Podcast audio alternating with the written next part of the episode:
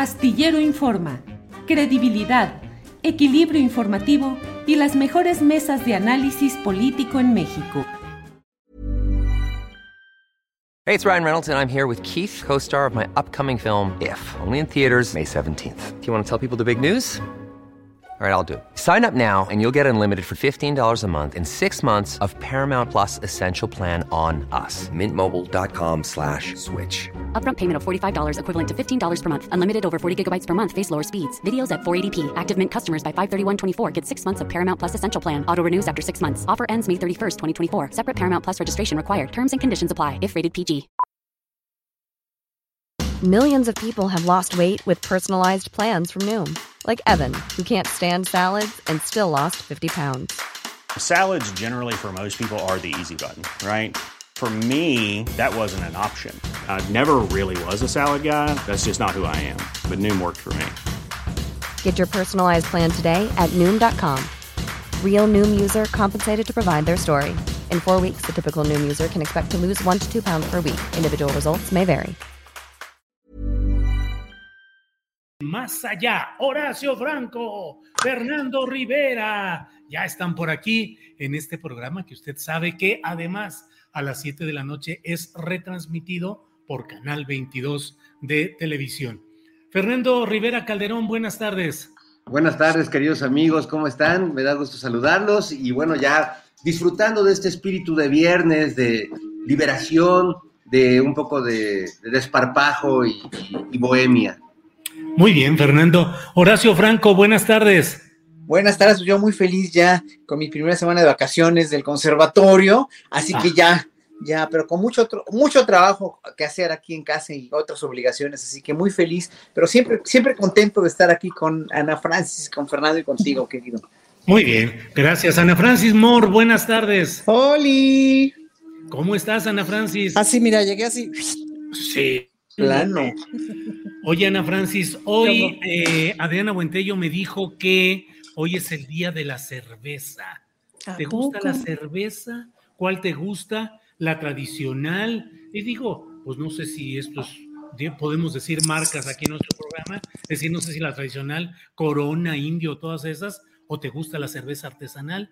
¿Qué te gusta, Ana Francis? Te voy a decir la verdad, la, no tomo cerveza casi, solamente tomo cerveza cuando estoy en Nicaragua. Una cerveza que está allá que se llama La Toña, que es una delicia, ligerita, ligerita, ligerita. Y como hace un calor ahí tan húmedo, tan así, tan intenso, las toñas se me antojan un montón y seguramente tiene que ver con que cada que voy a Nicaragua voy a hacer cosas muy, muy feministas con las feministas de allá que son muy simpáticas. Entonces, yo, yo creo que tomo cerveza para convivir. Bien, bien, bien. Eh, recurramos a los expertos. Fernando Rivera, Exacto. ¿qué cerveza prefieres? ¿La industrial que llaman a la que siempre hemos tomado? ¿La artesanal? ¿Qué prefieres, Fernando? Bueno, como buen borracho, Julio, yo prefiero la que hay. La, la, que encuentra uno en el refri, del amigo, de este, la que tienen. Pero si tiene uno la posibilidad de elegir, pues a, a mí de las me, industriales mexicanas me gusta la Pacífico, de las claras la Victoria, de las oscuras la Bohemia, este, pero también me gustan las artesanales, la Colimita, me gustan las Minerva, de allá, la, las diferentes tipos de Minerva que hay allá en, en Jalisco, este, y bueno, también me gustan las cervezas eh, alemanas, las belgas, este, las, eh, to todas esas viejas cervezas que eran las que tomaba el maestro Johann Sebastian Bach, mi querido Horacio, porque ya ves que él era muy, muy bebedor de cerveza y este, incluso a veces eh, hacía misas o trabajaba a cambio de que le pagaran en especie con, con chela y leía ahí en una biografía de Bach que para su boda todos los ahorros casi se los gastó en cerveza, o sea, es decir, olvídate de los mantelitos y el arreglo floral, o sea, Bach quería que hubiera chelas para todos, esas viejas chelas que, que tomaba Johann Sebastian Bach, ¿verdad? Claro. Fíjate lo que hace este señor para justificar su borrachera. Exactamente. Ay, sí que esa no me la sabía. No se cae. Sí, sí. Cultural, es cultural. Es asunto cultural. Eso, muy bien, Fernando. Horacio Franco, sabemos que tú no tomas bebidas alcohólicas, no tomas cerveza. Eh, ¿Qué tipo de bebida eh, te gusta que no sea pues la cerveza? El café. ¿De algún lado en especial? Fíjate que el de, el de Coatepec es mi favorito. El café de Coatepec es lo máximo de lo máximo. Pero también me gustan mucho las mezclas de Chiapas con planchuela, caracolillo, lo que, lo que nos, en nuestra época se, se, se, se, hacía, ¿no? Mezclar ese café de Oaxaca con café de Chiapas o estas dos especies o café de Veracruz, también las los dos tipos de grano es muy rico. El café mexicano es una maravilla y bueno, a mí me encanta el café y es mi, mi es mi pasión el café, la verdad. Bien, bien, hoy, Además, Bach sí tiene una cantata del café, así que. No de la cerveza, Fernando. No, de, la cerveza. ah, bueno, tampoco, tampoco de la mota, Fernando, tampoco. No. Horacio, y em, dentro de esa, ese gusto por el café, ¿te has aplicado a lo que es eh, tener un buen grano, molerlo, que esté en un término adecuado? Te digo porque yo con mi hija Sol Ángel que ahora está ahí con cafetería, repostería y pastelería, pues he ido viendo cómo es todo un ritual y toda una, eh, se necesita saberle para hacer un buen café. ¿Tú qué tanto sí, Sí, yo, yo tengo una máquina eh, de la marca Scroops que lo muele, lo saca así totalmente con espumita rico. A mí, me, a mí no me gusta el café con azúcar, ni con leche, ni nada. A mí yo me lo echo solito así. No, no expreso porque sí me, me, pega mucho, pero sí me tomo unas cuatro o cinco tazas de café, pues de este tamaño, ¿no? O sea, sí soy bastante cafetero. Cuando una de las consecuencias que me dejó el COVID unos meses después fue que me empezó a subir un poquito la presión. Este, me estuve tomando una pastilla porque fui con una cardióloga, etcétera, etcétera, y este, después de varios meses de tomármela un día, voluntariamente se me olvidó, o sea, se me olvidó a, fuerza, ¿no? Y e hice la prueba a ver cómo amanecía y ya la presión desde hace muchos meses ya está normal, entonces ya volví otra vez a las andanzas tomando café y no me sube, así que pues finalmente, ya ves cómo son las consecuencias del COVID, pues uno nunca sabe, ¿no? Si te va a agarrar por no, desde las trompas de falopio hasta la presión pasando por lo que sea, quién sabe, ¿no? De veras las consecuencias post-COVID son tremendas, ¿no? Ya fuera de broma, sí hay mucha gente que sí le, le, pega muy fuerte, pues, se siente cansada todo el día. ¿Tú cómo vas con tus cansancios, Julio? Eh, pues fíjate que en términos generales he salido bien. En términos generales parece que ya estoy del otro lado, pero sigo teniendo un cierto cansancio acumulado, sigo teniendo menos disposición para hacer ejercicio y luego termino el programa y tengo que echarme una siestecita para reposar un rato. O sea, sí quedé cansado, sí quedé eh, más... Eh, y luego el otro día lo platicábamos con Temoris Greco, nos avejentamos, o sea, sí hubo un impacto que te hace quedarte más avejentado, ya no es exactamente lo mismo. Y yo diría que hace dos años antes del COVID no estaba tan peor y ahora sí me siento más cascado. Oye, ¿Sabes pero que yo sí lo veo claramente. Temori se ve más viejito, Julio. Pobre Temoris. Temoris ya, es que ya Temoris se amargó también. Exacto. Ana Francis. No, decía yo que sí veo claramente Fernando, por ejemplo, cómo se ha avejentado por el asunto del COVID. con ese pretexto. con ese pretexto. Pero por eso lo de la cerveza. Si tú muy bien, Fernando. Sí, sí, sí. Gracias. Bueno, maestra y profesora Ana Francis Moore, ¿cómo ha visto el cambio o bien la, la designación de la profesora Delfina Gómez como la coordinadora por lo pronto de la 4T en el Estado de México, virtualmente la candidata al gobierno. Y sobre todo, se ha venido una campaña en la que he detectado que hay dos palabras que se han insertado en el discurso contra ella, delincuente electoral. Lo están usando constantemente con referencia al descuento de dinero, de sueldos en el municipio de Texcoco. ¿Qué opinas, Ana Francis? La verdad es que a mí me parecen muy buenas noticias que sea Delfina, Julio, por muchísimas razones, por todo lo que simboliza, todo lo que simboliza, porque es una mujer en el Estado de México que es durísimo que sea una mujer, o sea, es buenísimo y fuertísimo que sea una mujer, porque es una mujer que viene, de, o sea, que es maestra, me explico que de ahí viene, em, porque es una mujer morena, porque es una mujer eh, en ese sentido que tiene esta facha popular que buena falta le hace el Estado de México. hay una parte del Estado de México que colinda con el poniente de la ciudad, del grupo Atlacomulco, etcétera, etcétera, de, de, por allá, que es bien clasista y bien racista y que me parece que le viene muy bien justamente eh, como justamente responder a esa parte de la población del Estado de México. Y no olvidemos que pues es de los estados más corruptos, em, más sucios en todos sentidos y que, híjole, sí, le, le urge un, un cambio tremendo. Em, luego hay muchas cosas como de las que una se entera, de cosas de Del Mazo y así, que cuando pueda contarles les cuento, pero no, en este momento no puedo contarlo porque pondría yo en peligro a ciertas personas. Pero hay mucha gente que está bien cansada de ese grupo, hay muchísima gente que está cansada y con un rencor de tantos años en contra del PRI y de estos grupos de poder que, híjole, em, la verdad es que hay una cosa que sí es irresponsable mía, que es que no le he entrado con, no le he hincado el diente al asunto de esta investigación hecha a Delfina. Me comprometo a hincarle el diente a esa información. La verdad es que me había yo mantenido bastante al margen de eso.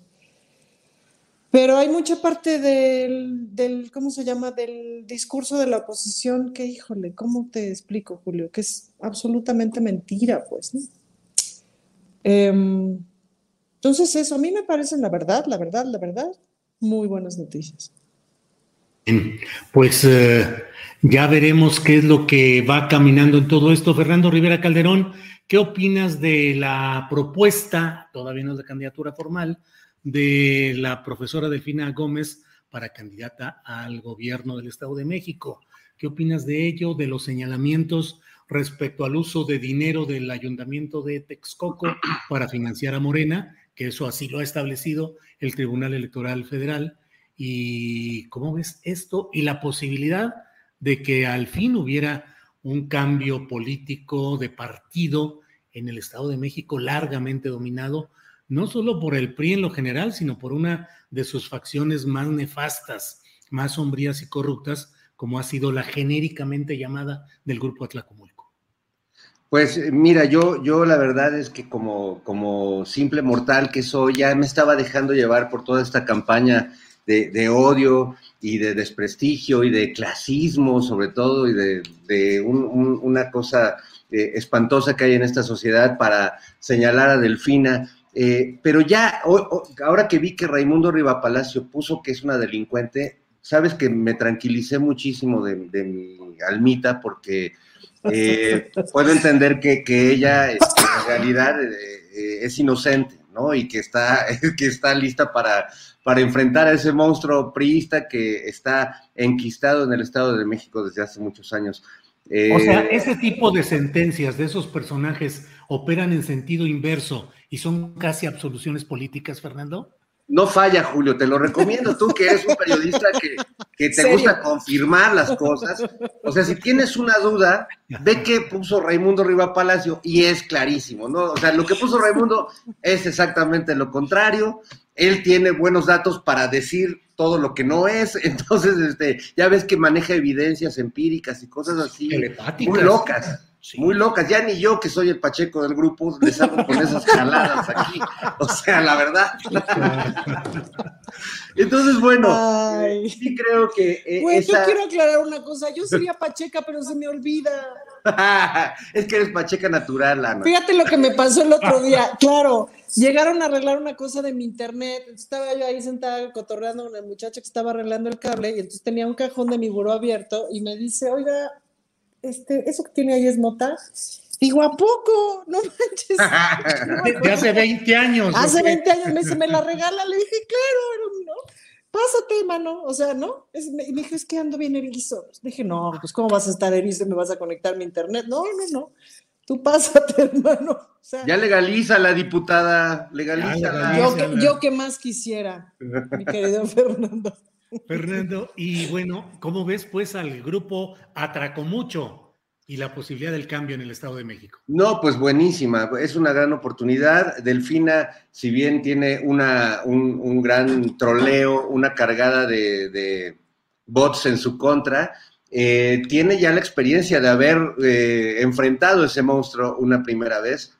Es difícil que la segunda caiga en los mismos errores o, sea inocente en algunas cosas como la primera vez. No está enfrentando a cualquier PRI, como bien dices, es una de las, de las peores caras o de los peores tentáculos del, del priismo y que ha hecho del Estado de México pues una gallina de los huevos de oro que van a defender eh, como, como lo han hecho, pero no van a tener empacho en hacer absolutamente nada, eh, no, no tienen límites, basta ver lo que se ha convertido el Estado de México, más allá de todo el desarrollo, la inversión, la gente increíble que, que vive en el Estado de México y que, siendo, que es un Estado completamente diverso, pero a, pesar de eso sigue eh, siendo eh, de los eh, estados con más altos niveles de delincuencia, con más altos niveles de, violencia de género, de feminicidios. Es decir, es, un estado que ha crecido de manera completamente no proporcional a, toda la, la delincuencia, el, crimen y la colusión de las autoridades que desde hace muchos años ya sabemos que los chilangos cuando vamos al Estado de México este, a visitar a, algún familiar, algún amigo, pues hay que cuidarnos de la, de la policía, ¿no? Porque sabes que hay un cambio en las policías entre una entidad y la otra. Entonces, bueno, yo sí tengo toda la esperanza, espero que no, no nos pase como en Durango. Eh, creo que también la, eh, el poder de Morena en el Estado de México eh, es, es es amplio. Vaya que fue dura la, batalla interna para eh, escoger al candidato, aunque al, final me sorprende la buena negociación a la que llegaron todos y que pudieron eh, pues encontrar un buen camino para que Delfina fuera el delfín de esta, de esta campaña de Morena por el Estado de México. Muy bien, con, con, esta, con esta intervención, Fernando, muchas gracias. Eh, Horacio Franco, Horacio, ¿Cómo ves el Estado de México, su situación? ¿Por qué se ha concentrado ahí tanta corrupción, tanta inseguridad?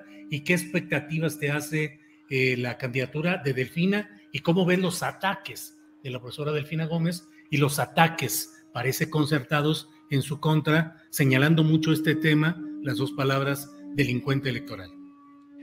Híjole, eso es como para que escribamos aquí ahorita un libro, ¿eh? para una disertación de unas dos horas, pero mira, en síntesis, el Estado de México es el más poblado de, la, de la ciudad. Es, digo, del país, perdón. El Estado de México es el, estado más, más, eh, además con una, con una conflictiva social y además con una polarización social y, y además con una diferencia interestatal, diferencias tan grandes como, ¿qué tiene que ver un municipio como Ixtapan de la Sal con, con por ejemplo, eh, estos que están, o Zumba, por ejemplo, que está al lado del volcán, o con Nepantla, o con Tlalnepantla, o con Aucalpan, o con Toluca? O sea, es inmenso el Estado de México. El Estado de México en sí son varios países, ¿no? O sea, varias, varias, este, varios conglomerados que no tienen nada que ver uno con el otro. Esta, esto lo hace realmente, además, comunidades que están muy lejos y muy separadas entre sí, lo hace un estado muy difícil, simplemente con considerar Ecatepec, por ejemplo, ¿no? Y, la problemática que, existe en Ecatepec, o la problemática que existe en Naucalpan, o la problemática, que, o, satélite, que es totalmente otra cosa, ¿no? Satélite que está dentro del,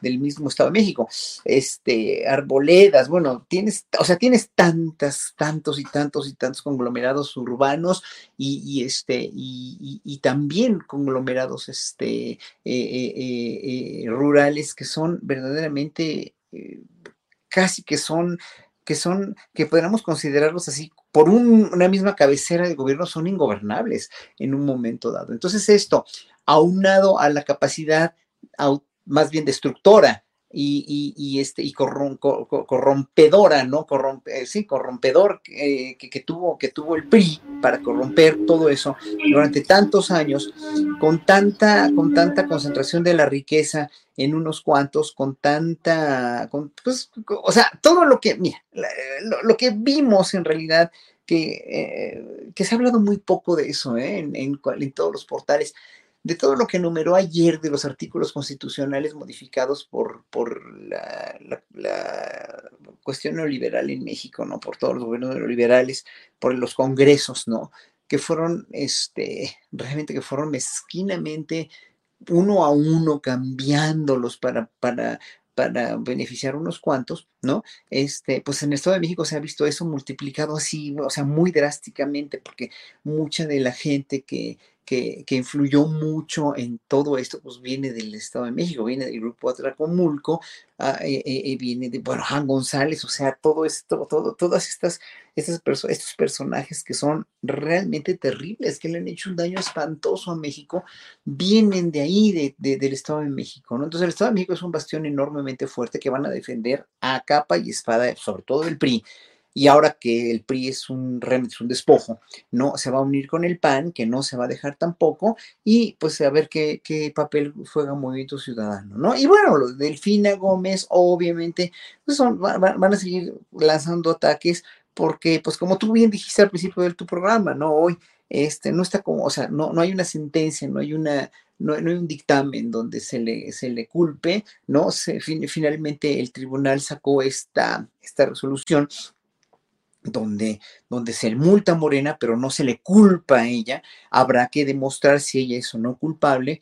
Cada quien, cada, cada quien tiene que buscar, o más bien las instancias judiciales tienen que buscar pero es en lo que menos, menos confiamos y es en lo que además menos, este, menos van a sacar, ¿no? Finalmente yo no creo que Delfina Gómez sea, este, sea responsable sea culpable, porque eso fue aparentemente de común acuerdo con los trabajadores de la, del, del municipio de Texcoco, pero sea como sea, ¿no? Yo creo que ellos van a defender a capa y espada la gubernatura del Estado de México y van a seguir culpando y tratando de, de, de inventarle cosas a la maestra Delfina Gómez, que es como bien dijo Ana Francis, es una mujer, es una mujer morena, además es una mujer, yo creo que es una mujer muy, pero muy sensata y espero que pueda, o sea, gobernar tan bien como lo hizo Texcoco, el Estado de México, que es un monstruo de mil cabezas, porque ah, es, más, si me preguntas en la cuestión cultural, en la cuestión, este, en la cuestión de, de, siempre ha habido corrupción en el Estado de México, siempre ha habido en verdad cosas lamentables que, eh, bueno, si yo me podría, eh, si yo podría enumerarlas y podría yo decirlas todas, pues lo que sé y lo que me ha tocado vivir a mí pues, sería interminable. Pero sí, el Estado de México es uno de los estados más, con más corrupción y con más, de verdad, con más arraigo de esta podredumbre que no quiere cambiar y lo van a defender como sea. Bien, eh, gracias Horacio. Em, Ana Francis, Hoy el presidente de la República dijo que hasta en los canales públicos de televisión lo atacan, en el 11 y en el 22. Ya sentaremos en la silla de los acusados a Fernando Rivera Calderón para que nos diga por qué ataca al presidente desde esos canales. Élo ahí, ahí está, todos así.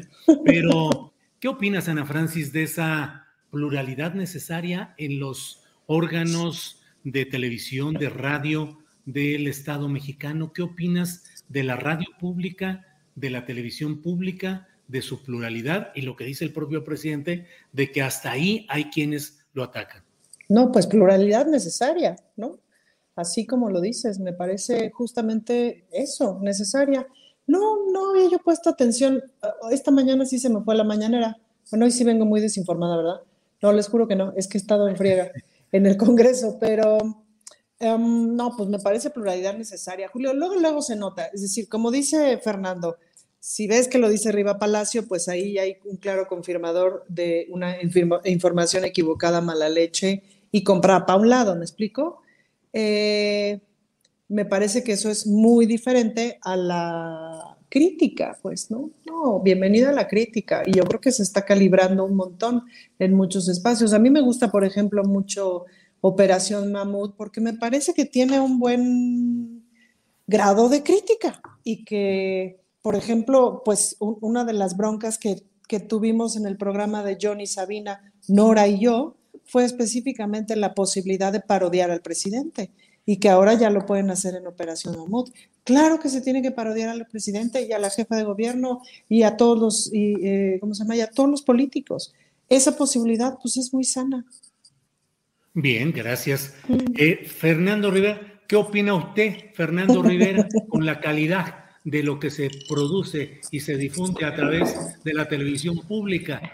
¿Qué tanto es el espacio para criticar la figura presidencial, la figura del partido en el poder y qué tanto, Fernando Rivera, tiene que eh, asumirse que así como ha habido históricamente espacios que han sido dominados por cierta corriente ideológica y periodística, también en estos momentos tiene que haber una mayor presencia de ese México antes silenciado y que ahora tiene derecho a tener también una voz. Bueno, yo, yo creo que los medios públicos están viviendo un eh, momento, eh, un gran momento a pesar de la austeridad o de la pobreza franciscana que están viviendo y particularmente los medios públicos, la radio y la televisión pública. Pero creo que a pesar de, no tener, digamos, ese, ese presupuesto abierto, como sucedía en otros sexenios, eh, la verdad es que el trabajo que están haciendo, y, lo digo desde una posición un poco incómoda para decirlo, pero creo que lo que está pasando en el canal 11, lo que está pasando en el canal 22, en el canal 14, en Capital 21, es, es algo que no estaba pasando antes y que sí se está dando voz a opiniones críticas, más allá de las que ya estaban, como en el caso de Canal 11, el programa de, primer plano, ¿no? Que hay muchas voces que no les gusta, que, que permanezca ese programa, pero que a mí me parece pues que, que, es sano, más allá de que el programa pueda ser un poco aburrido o un mucho aburrido, bueno, pues ese es otro tema, no tiene que ver con la posición política de quienes opinen. Yo lo que sí quisiera, eh, y además, eh, recordemos que antes, pues en la tele eh, pública hacer una crítica al presidente, bueno, no se diga una parodia como la que hacemos en el Mamut, pero eh, recordemos eh, en el sexenio de Peña Nieto las renuncias masivas que vivió, que llevaron a, la renuncia de Raúl Cremó, el director de Canal 22, que pues se llevaba muy bien con Peña Nieto, pero cuando empezaron las broncas ya Peña Nieto jamás le volvió a contestar el teléfono. Y yo lo que sí quiero denunciar en esta palestra del bien decir, eh, es que, el, presidente de México no está viendo la tele pública.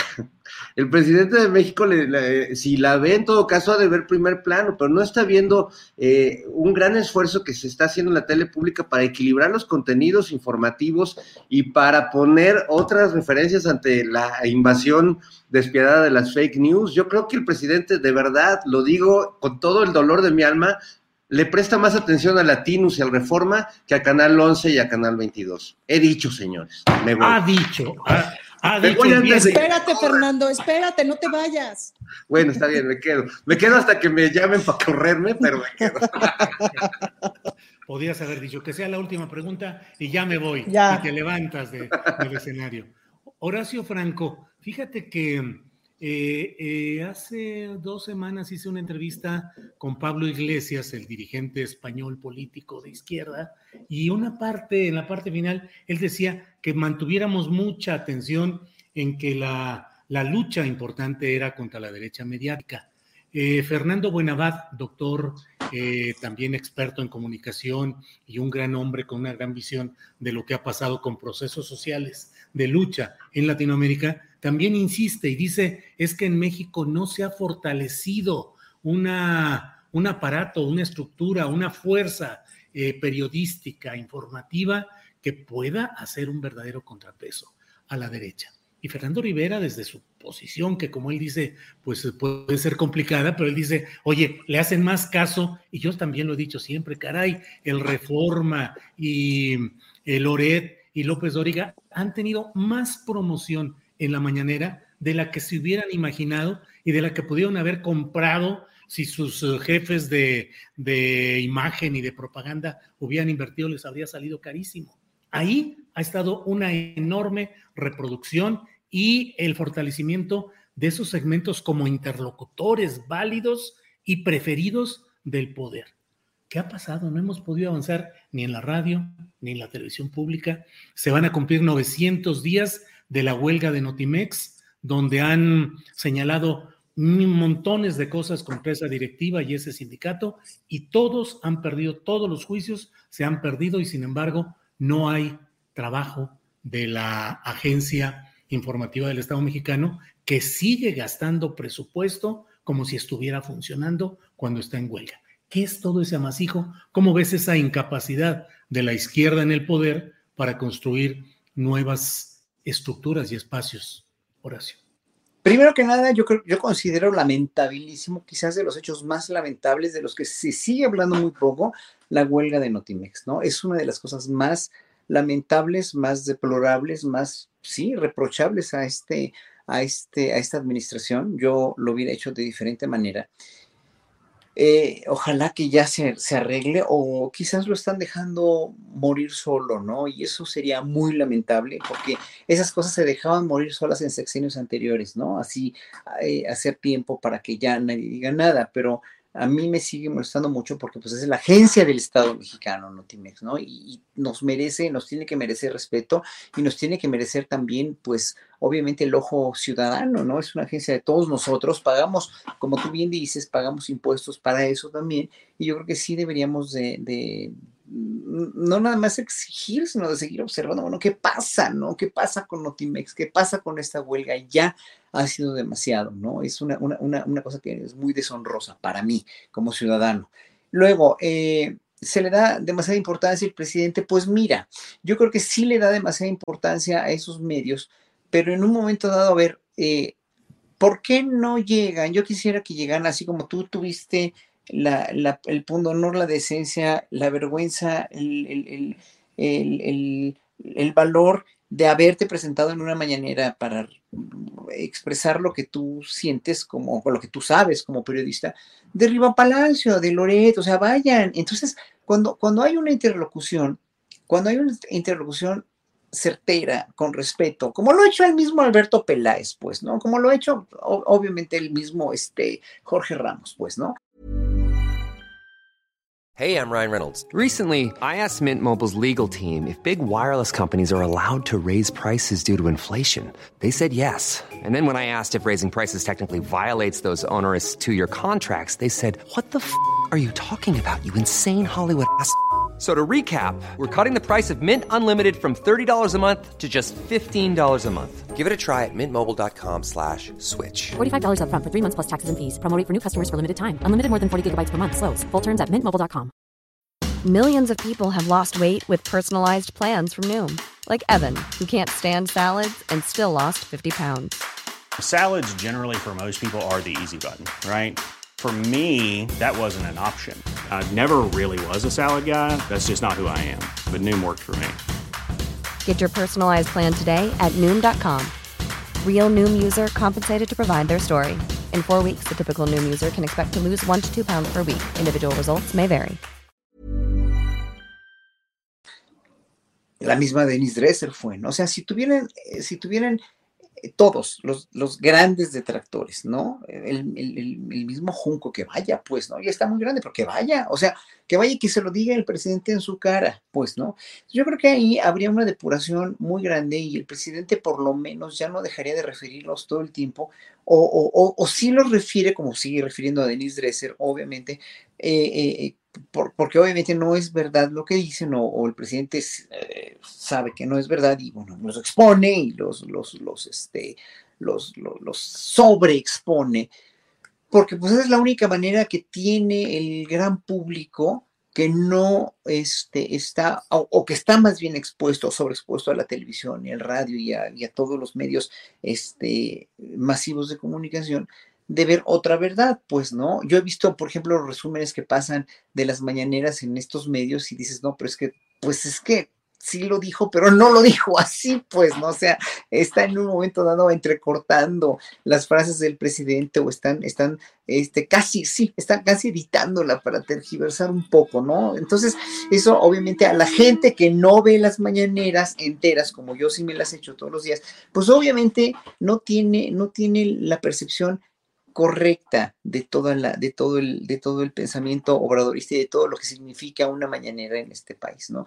Y, que, es un parteaguas internacional, eso, es un parteaguas. Y bueno, eh, no sé, eh, ahí en ese sentido yo siento todavía que la cuestión, como lo dijo él también hoy, con lo de la, esta, la ley del, de medios, ¿no? Pues sí, fue muy, muy hecha a modo, fue, fue muy convenenciera para que Gobernación ya no metiera mano, que, que en un momento dado Gobernación sí abusó metiendo mano de los medios de comunicación, hoy hay mucho más libertad de expresión, sí, sí, sí es cierto, pero también a dónde llega esa libertad de expresión, o sea, quiénes son los, los receptores de esa libertad de expresión, si es el verdadero pueblo mexicano en las rancherías y en los pueblos más apartados, que qué bueno que van a hacer este trabajo de meter el Internet en todos lados para que se enteren todavía más, porque finalmente nosotros tenemos el privilegio de tener Internet, pero cuánta gente no lo tiene. Entonces, la gente que está ávida de esto, que van a, que ya están ávidos y ya están tratando de, de, de, conectarse a este tipo de programas, este tipo de nuevas informaciones, pues lo van a hacer y es donde va a venir más todavía este cultivo de la mentalidad crítica de la 4T, donde finalmente la, la gente ya no se come todo lo que le dicen, ¿no? Entonces eso es lo importante, ese es el logro más grande de la 4T. Gracias, gracias Horacio Franco. Em, Ana Francis, una pregunta en dos pistas o dos terrenos. La batalla política en el fondo también es una batalla cultural, ganar la narrativa, ganar y extender culturalmente una visión de las cosas. En lo que vamos de este gobierno, ¿se va ganando, se va perdiendo o vamos empatados en esa batalla cultural? Uno, y dos, en la comunicación social. ¿Se ha avanzado? ¿No se ha avanzado frente al gran aparato mediático dominante? ¿Se han construido instancias nuevas, distintas y eficaces? ¿Qué piensas, Ana Francis? A mí me parece que se ha avanzado un montón. Sí me parece que se va ganando. Me parece que la apuesta fue hacia una comunicación social primero muy centralizada solamente en el presidente, primero eh, y luego como que fue tomando su propio orden. Eh, luego intervino la pandemia y eso cambió un poco la lógica de la comunicación social y, las tardeadas con López Gatel eh, en principio fueron también un punto de encuentro, ¿no? Entre muchísima gente que, pues, encerrada y etcétera, y entonces nos poníamos a ver la información sobre la pandemia y nos mandábamos por WhatsApp el comentario de lo que estábamos viendo, pues, ¿no? Eso fue un fenómeno muy particular. Creo que coincido con Horacio en este profundo lamentar lo que está sucediendo con Notimex, lo que sigue sucediendo con Notimex y que no se arregla. Yo cuando me, pregunto también, pues bueno, ¿por qué no se arregla? Este, me lo contesto de la siguiente manera. No sé si vieron que hoy el presidente justo anunció que se van a poner antenas de internet, ¿sabe cuántas? En todos los pueblos y que va a platicar con los trabajadores de la Comisión Federal de Electricidad para que se sumen a esta labor y se pongan de un fregadazo. Y, y más o menos así es como ha ido accionando en, varias decisiones de, política pública y en varias acciones, que es como de una forma general, coordinada, etcétera un, poco en esta lógica de el, poder no se tiene por nombramiento, es decir, aunque ganes las elecciones, aunque llegues ahí, aunque te pongan tu banderita, hagas tu juramento, no sé qué, el presidente empezó el sexenio con un determinado poder y ha ido ganando poder a partir de la legitimidad, a partir del trabajo, a partir de un montón de cosas, a partir del convencimiento. Es decir, no es gratuito mirar cómo pues los distintos grupos empresariales se van acercando una vez que observan que la cosa de la cuarta transformación va a continuar, es decir, que lo más probable es que en el 2024 haya continuidad. Entonces, el acercamiento es distinto. Si tú te fijas, por ejemplo, en Televisa han mantenido en general una postura bastante moderada, a diferencia de, otras, de otros medios, de otros medios masivos. Eh, eso llama la atención. Ahora estrena o estrenará muy pronto este programa de sátira política. Eh, ay, olvidé ahorita el nombre de Televisa. El privilegio de mandar. Esa cosa, el privilegio de mandar, que históricamente fue una cosa espantosísima, horrorosa de legitimación del poder. Híjole, horroroso. Vamos a ver ahora cómo viene. Pues no, a ver si viene a legitimar este poder, a ver si viene a denostar este poder o a ver si ahora sí de veras viene a hacer crítica. Pues, acuérdate, acuérdate, Ana, cómo usaron al personaje de Cantinflas ah, unos días antes de la elección para tirarle directamente a Andrés Manuel. bueno, y cuando el fraude, el, que hacía el personaje de Andrés Manuel, al mes más o menos, que ya estaba instalado, según yo, en reforma este, todo el plantón y que salió a decir este, Andrés Manuel, ya tranquilízate, México es pacífico, no sé qué tanta, o sea, una cosa horrible, horrorosa, que todos quienes hemos hecho sátira política, etcétera, decíamos, híjole, hay un lugar especial en el infierno para quien traiciona de esa forma el noble oficio de la crítica política, pues, ¿no? Vamos a ver ahora qué es. Eso es un proceso bien interesante, ¿no? Gracias, Ana Francis. Fernando Rivera Calderón, en el noble ejercicio de la crítica, ¿qué opinas de lo sucedido este sábado y domingo recientes en la elección interna de Morena? Híjole, bueno, yo creo que eh, dejando un poco de lado la, crítica que viene de afuera y que tiene mucho que ver con magnificar y hacer la hipérbole de los episodios de violencia, de los episodios rudos. Pues yo creo que, vimos lo, que hemos estado platicando las últimas semanas sobre esta, esta lucha de poder radical, donde Morena es el partido gobernante, es el partido que propone a los candidatos, pero también es el partido en la oposición al, mismo tiempo. Eh, vi eh, muchas críticas eh, algunas con las que coincido de partes de, grupos internos, el grupo de John Ackerman, vi también un golpeteo brutal interno a miembros de Morena importantes, cosa que me parece que, pues que es un despropósito absoluto. Eh, vi a Mario Delgado defendiendo muy eh, airadamente y con muchas certezas, pues su idea de que el partido está abierto a todo mundo y de que Morena no se puede cerrar a los fundadores pero yo ahí sí creo que pues no, no, no tiene que ver con este discurso monrealista de que solo los fundadores tienen voz y voto o, más derecho que los que no son fundadores. Pero sí creo que hay dos, tres eh, principios eh, nodales, eh, puntos que, hacen que Morena haya sido el partido por el que votó la gran mayoría en, en la elección donde ganó López Obrador en 2018. Y creo que hay una especie de confusión en, este ejercicio del poder y en esta administración de la abundancia de votos en este momento donde todavía San Andrés está bendiciendo, pero el mismo San Andrés ya dijo, bueno, pues aunque salgan en una foto conmigo, no, dice, no, eh, tienen que ir de casa en casa, tienen que hacer campaña, no, la foto conmigo no significa nada, aunque para muchos candidatos pues lo es prácticamente todo. Entonces veo, Veo un escenario complicado, veo un escenario donde hay, hay una, un fuego amigo, como le llamaban antiguamente los panistas, que puede ser muy dañino a la hora de, eh, de la elección. Y no porque e, esto vaya a crecer a la oposición, sino porque puede debilitar internamente a Morena y puede causar eh, decisiones que creo que es el peor momento para que sucedan eh, justo cuando estamos eh, quienes creemos en este proyecto intentando que se consolide de manera transeccional, como decían antes. De manera transeccional. Horacio Franco, ¿qué opinas de la elección interna de Morena el sábado y el domingo pasados? Hubo muchas críticas, entre las cuales incluyo la mía, a la manera como se eh, organizó eso y cómo participaron grupos clientelares, acarreados, eh, con evidencias de, hechos muy complicados que son parte de la cultura política que se supone que debería quedar atrás. Y por otra parte, bueno, la idea de que hay que abrir a todo mundo y que esto fortalece eh, multitudinariamente la fuerza de Morena. ¿Qué opinas, Horacio? Podrá fortalecer multitudinariamente la, al partido, al partido sí, o sea, porque le, y es un partido mayoritario con 20 gubernaturas, es un partido que muy probablemente gane la gubernatura del Estado de México y la de Coahuila el año que entra y seguramente va a arrasar en 2024.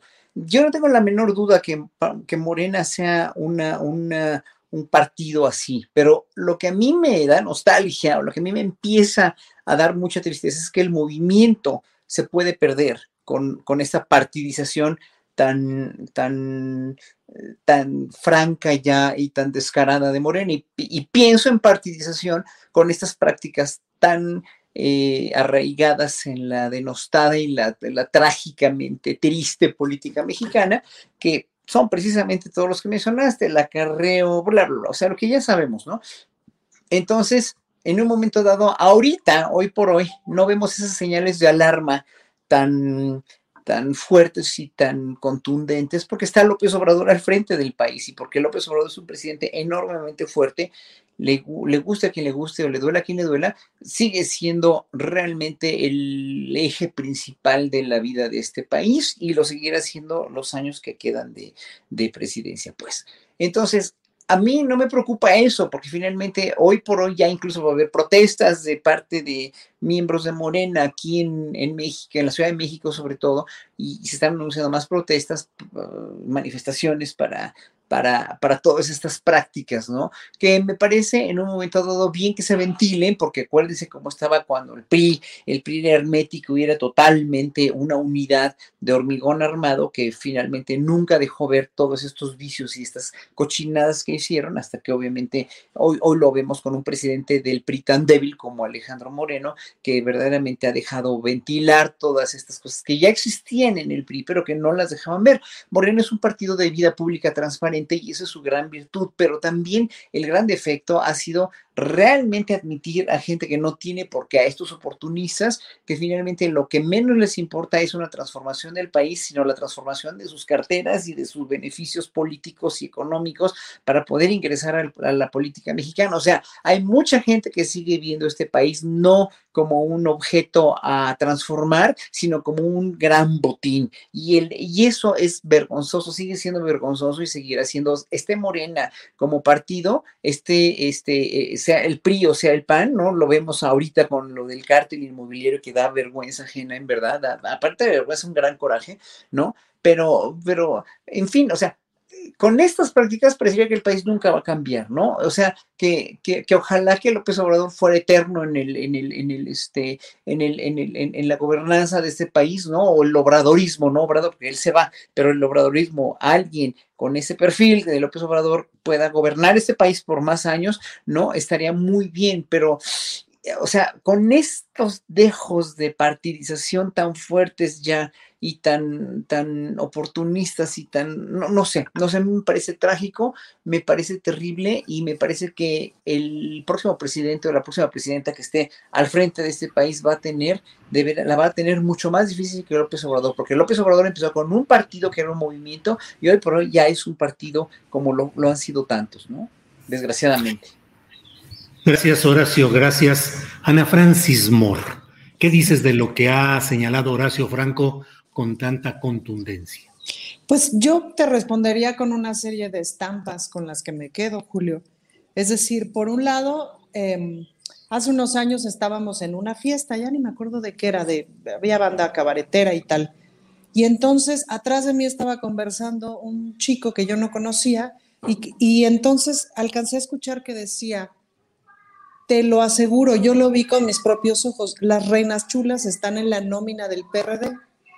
Y me acuerdo que les mandé un mensaje a mis socios y les dije, taradas, estábamos en una nómina y nunca fuimos a cobrar. Qué mensas.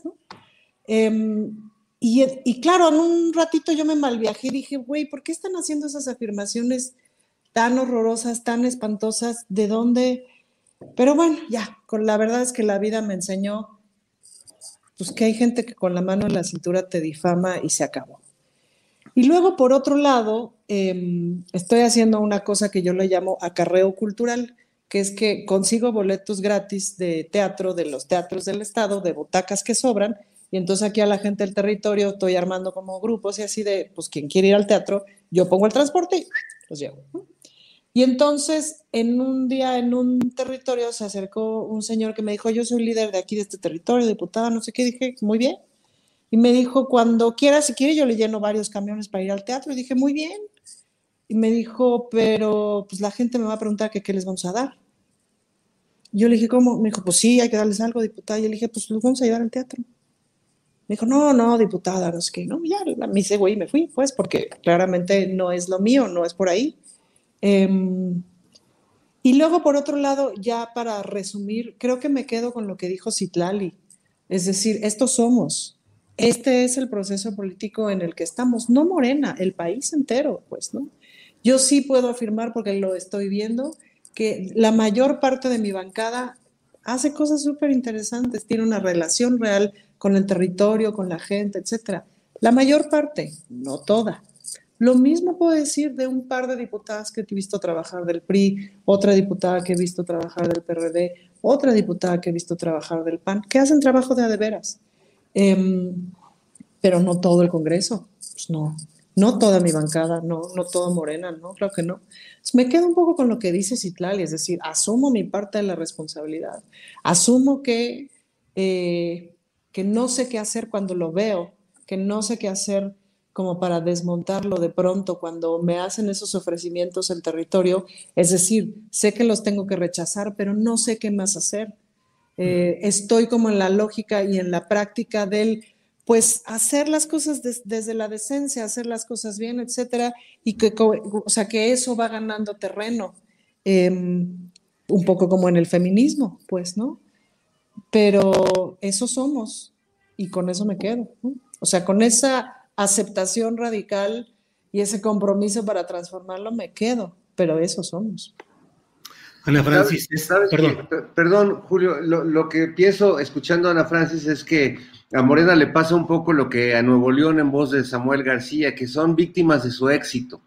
Les, les va tan bien, tienen, en realidad, digo, perdón por la analogía, pero eh, Morena eh, se volvió de, en un periodo de tiempo realmente récord, un partido mayoritario, el partido en el poder, el partido mayoritario, pero venía siendo el partido de, oposición, es decir, el cambio fue demasiado rápido y yo creo que los mismos fundadores o quienes son parte de Morena desde hace algunos años no terminan todavía de caerles el 20 de lo grande que se ha vuelto el partido y de cómo, pues gente que ha venido del PRI, del PAN, del PRD, de todos lados, pues ya está en Morena, ¿no? Porque es la vocación del chapulín, del político que se sabe acomodar, del político encantador, del que merolico que te vende este, piedritas como piedras preciosas. Bueno, eso es lo que se le exige a Mario Delgado, eso es lo que se le exige un poco a la dirigencia de Morena, pero creo que está un poco rebasado, no, no sé cómo lo ves, Ana, pero siento que de pronto sí es eh, eh, son víctimas un poco de una participación donde ya se subieron muchos al barco que ni al caso, y que yo apelo a que la misma los mismos electores, pues podamos discernir cuando se nos sube, o sea, que se nos vuelva a subir una Lili Telles, a ver si volvemos a votar por ella, pues, ¿no? El, el problema, perdón, perdón que diga, perdón, pero el problema no es, no es, yo creo que sí es más cantidad ahorita les importa, más cantidad que calidad. O sea, pero si vemos gente de la calidad de Ana Francis, gente de la calidad Pero es que más que te importe o no, es que hay que cubrir un montón de espacios. O sea, Por el eso, problema que ahorita veo es que, eh, es decir, y si no hubiera abierto, y si no se hubieran abierto tantos espacios, yo no hubiera llegado, digamos, ¿no? Claro, y, claro. y más allá de hablar bien de mí, porque si se ve gacho, pues creo que está padre que alguien, que alguien este, con un perfil distinto llegue pero sin duda coincido en que, el, como decía este eslogan que salió, que decía, el que paga para llegar, llega para robar, sí. No creo que hay que ganar a toda costa, no. Lo que pasa es que sí hay un proceso bien grande de frustración de no ganar, sí hay un proceso bien grande de frustración de no ocupar el espacio que claramente está dado. Y no hay otra manera, es decir, no ha habido otra manera muchos años en muchos espacios. Y sí hay banda bien precarizada que sus 200 pesos del acarreo le salvan igual en la semana. Es decir, es una suma de un montón de cosas. A eso voy, es decir, es complejo. Por eso el papel, el papel, de Citlali y el papel de Mario aquí son cruciales y fundamentales para mantener una base, unas bases de Morena bien integradas y bien firmes y educando como lo hace el Fisgón y como lo hace, lo, hace Díaz Polanco y como lo hace toda esa gente prominente de izquierda que están ahí de veras dando su vida por la izquierda y por Morena, ¿no? Eh, y, los dirigentes tienen que, de veras, que, hacerse responsables y que ver, yo no quisiera estar en los zapatos de ellos, porque es muy difícil, como tú bien dices, Ana Francis, pero, al, o sea, sí, tiene, tiene sus pros y sus contras, y vamos a ver en 2024 cómo se van a pagar todos esos pros y esos contras, ¿no? O sea, cómo va a perfilarse Morena como partido político ya otra vez en el poder en el sexenio que entre. Bien, Horacio, gracias. Fernando, Em, dice Ana Francis, esos somos, ¿qué sería? Eh, un poco como lo que el propio Peña Nieto dijo, mm, la cultura de la corrupción, o sea, somos eh, culturalmente corruptos. Eh, políticamente, esa es la realidad y es el pragmatismo que mm. debemos aceptar o cómo podemos ir evolucionando en ese proceso. No, pues somos un poco de todo, Julio. Yo creo que eh, se está empezando a dar desde hace algunos años en México un, cierto equilibrio entre las fuerzas de, este, este, poder corrupto. ahora pongo un ejemplo muy, muy banal. Eh, se ha denunciado que en un restaurante, el Sonora Grill, este, a los morenos este, lo sientan en un lugar diferente a donde sientan a los güeros, y si eres muy moreno, más bien este, te dan la comida para que la lleves a, un lugar o te mandan a los tacos de suadero de enfrente, ¿no? Eh, esto antes era lo normal de todos los lugares, por lo menos de todos los lugares nocturnos de México, todos se reservaban el derecho de admisión de manera este, legal. Eh, hay, hay, quien puede decir, ay, qué, qué, tontos éramos antes. No, es que el, sistema estaba cerrado, no había manera. No, el cadenero era un representante más de un sistema que no se movía y que no podías violentar y que ir moviendo todas estas costumbres, estas prácticas, pues vaya que ha sido muy difícil. Y bueno, los cadeneros ahí siguen y, y los que piensan que se debe separar y segregar a las personas por su color o por la cantidad de dinero que traen en su cartera, pues siguen ahí. ¿Qué es lo que está pasando en Morena? Pues que se están incluyendo al partido en el poder porque quieren un pedazo del poder y porque finalmente ese, eso es la política. Ahora, eh, aquí el, problema esencial es que lo, que ha cambiado en este país no nada más es el pragmatismo de llegar al poder y obtener un puesto, porque sí, como lo hemos visto ya con muchos ejemplos, hay, hay una ética de un movimiento social que, como lo he dicho yo muchas veces aquí, va mucho más allá de Morena. No todos los que votamos por López Obrador somos miembros eh, activos de Morena. Y no porque estemos peleados con Morena, simplemente no pertenecemos al partido, no, no, tenemos un interés de participar de esa manera en la política. Pero estamos viviendo un, equilibrio. Eh, hay, de, hay de los fundadores de Morena y de los que creemos en la democracia y en la diversidad de ideas que permitamos que estos panistas disfrazados de, este, estos fifís disfrazados de chairos, pues se cuelen y empiecen a dinamitar desde adentro el partido. Cosa que ya está, yo creo que ya está sucediendo. Y, y creo que el mejor reflejo de esa fea lucha interna o de esa torcida lucha interna, pues es el golpeteo brutal que se están dando entre miembros importantes del partido que yo creo que deberían cuidarse un poco más entre ellos, o por lo menos debatir, eh, no digo menos públicamente, pero sí en un tono, o sea, perdón, o sea, son parte del mismo partido, ¿no? No están, eh, si, si la, la, diputada Ana Francis logra empatizar con sus compañeras panistas y priistas, ¿por qué no los morenistas podrían empatizar consigo mismos? Bien, bien. Hemos llegado al final de nuestro tiempo para Canal 22. Le damos las gracias. Sí, fue muy rápido hoy. El tiempo se fue muy rápido. Gracias a Canal 22. Gracias. Adiós. Hasta luego. Adiós, Canal 22. Adiós, Canal 22.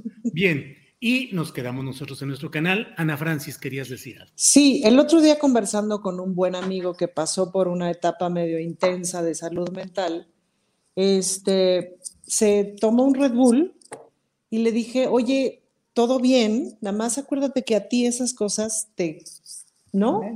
Te ajá y no te hacen bien. Y e, esa persona que estuvo amenazando con gente con cuchillo hace dos años, también eres tú. Entonces, nada, cuídate, porque para que no regrese el chango, ¿me explico? Pero también eres tú y siempre, toda la vida te vas a tener que cuidar de eso Entonces, a eso me refiero con que también eso somos, es decir, para desmantelarnos la práctica de la corrupción se necesita obviamente la colaboración de un Estado que no esté corrompiendo todo el tiempo, etcétera. Pero este, sí necesitamos como entender que la práctica de la corrupción es, es, como, es como que casi inmediata. Entonces, para desmantelarla hay que hacer un montón de esfuerzo y lo vamos a tener que hacer todavía nosotros cuatro seguro, es decir, esta generación seguro y muchas generaciones todavía para que se desmantele la práctica. Es como dejar de comer carbohidratos. Educación, educación, educación, educación, educación, educación, educación, nada más. Bien, pues hemos llegado, son las dos, las tres de la tarde ya, así es que en esta ocasión se nos fue de volada. Gracias, gracias por la participación en esta mesa. Horacio Franco, gracias, buenas tardes. Buenas tardes a todos y a ver si la próxima semana empezamos con esto del racismo en los restaurantes y la cuestión del, del, del, de todo este, todo esto que tenemos que erradicar lo más rápido posible, porque sí es, es verdaderamente terrible lo que está pasando en todo el país. Y sigue ¿Podemos pasando, hacer ¿eh? un experimento, este Horacio, podemos ir a un restaurante próximamente y ver dónde nos sientan. Eh, Va. así es. El domingo vamos. El domingo, ¿qué les parece el domingo? Ya van. Órale, bien, gracias. Chao a Fernando todos. Rivera Calderón, gracias, buenas tardes. Gracias, buenas tardes. Yo quiero nada más eh, hacer un, un postrecito breve, este, un recordatorio. Esta semana, el domingo pasado, falleció Jorge Martínez Almaraz, mejor conocido como el Chale, eh, un gran personaje de la política y de la izquierda mexicana, sobre todo un gran educador, fundador del Centro Activo Freire, donde formó, entre muchas otras personalidades, a Temoris Greco, por cierto, eh, a quien le mando un abrazo, y le mando un abrazo a sus hijas, a María Emilia, a Ana Carolia, a Carolia, su esposa, un personaje que hizo política desde el humor y desde la empatía y desde la eh, voluntad de compartir el conocimiento con los más jóvenes. Así que que descanse en paz el Que querido. descanse en paz el chale. Ana Francis, gracias, buenas tardes. Pues un al último postrecito rápido, Sí, Julio. postrecito Mañana se estrena la Big Band de mujeres, una Big Band que hemos ido impulsando en la calle cerquita del Metro Tasqueña. Si siguen mis redes sociales, ahí está la ubicación exacta. Es- está increíble. Dicen que es la primera de México. No lo sé de cierto, pero este, ojalá vengan. Obvio es gratis y así. Bueno. Bueno, muy bien. Gracias a los tres. Horacio, Fernando, Ana Francis. Gracias, nos vemos. Y la próxima semana tocamos el tema de la discriminación y todo este asunto. Con mucho gusto. Venga. Gracias. Bye bye. Bye. Adiós. Imagine the softest sheets you've ever felt. Now imagine them getting even softer over time. That's what you'll feel with Bowl and Branch's organic cotton sheets. In a recent customer survey, 96% replied that Bowl and Branch sheets get softer with every wash. Start getting your best night's sleep in these sheets that get softer and softer for years to come. Try their sheets with a 30-night guarantee. Plus, get 15% off your first order at bowlandbranch.com. Code BUTTERY. Exclusions apply. See site for details. Even when we're on a budget, we still deserve nice things. Quince is a place to scoop up stunning high-end goods for 50 to 80% less than similar brands. They have buttery soft cashmere sweaters starting at $50, luxurious Italian leather bags, and so much more. Plus, Quince only works with factories that use safe, ethical, and responsible manufacturing. Get the high-end goods you'll love without the high price tag with Quince. Go to quince.com slash style for free shipping and 365-day returns. Para que te enteres del próximo noticiero, suscríbete y dale follow en Apple, Spotify, Amazon Music, Google o donde sea que escuches podcast. Te invitamos a visitar nuestra página julioastillero.com.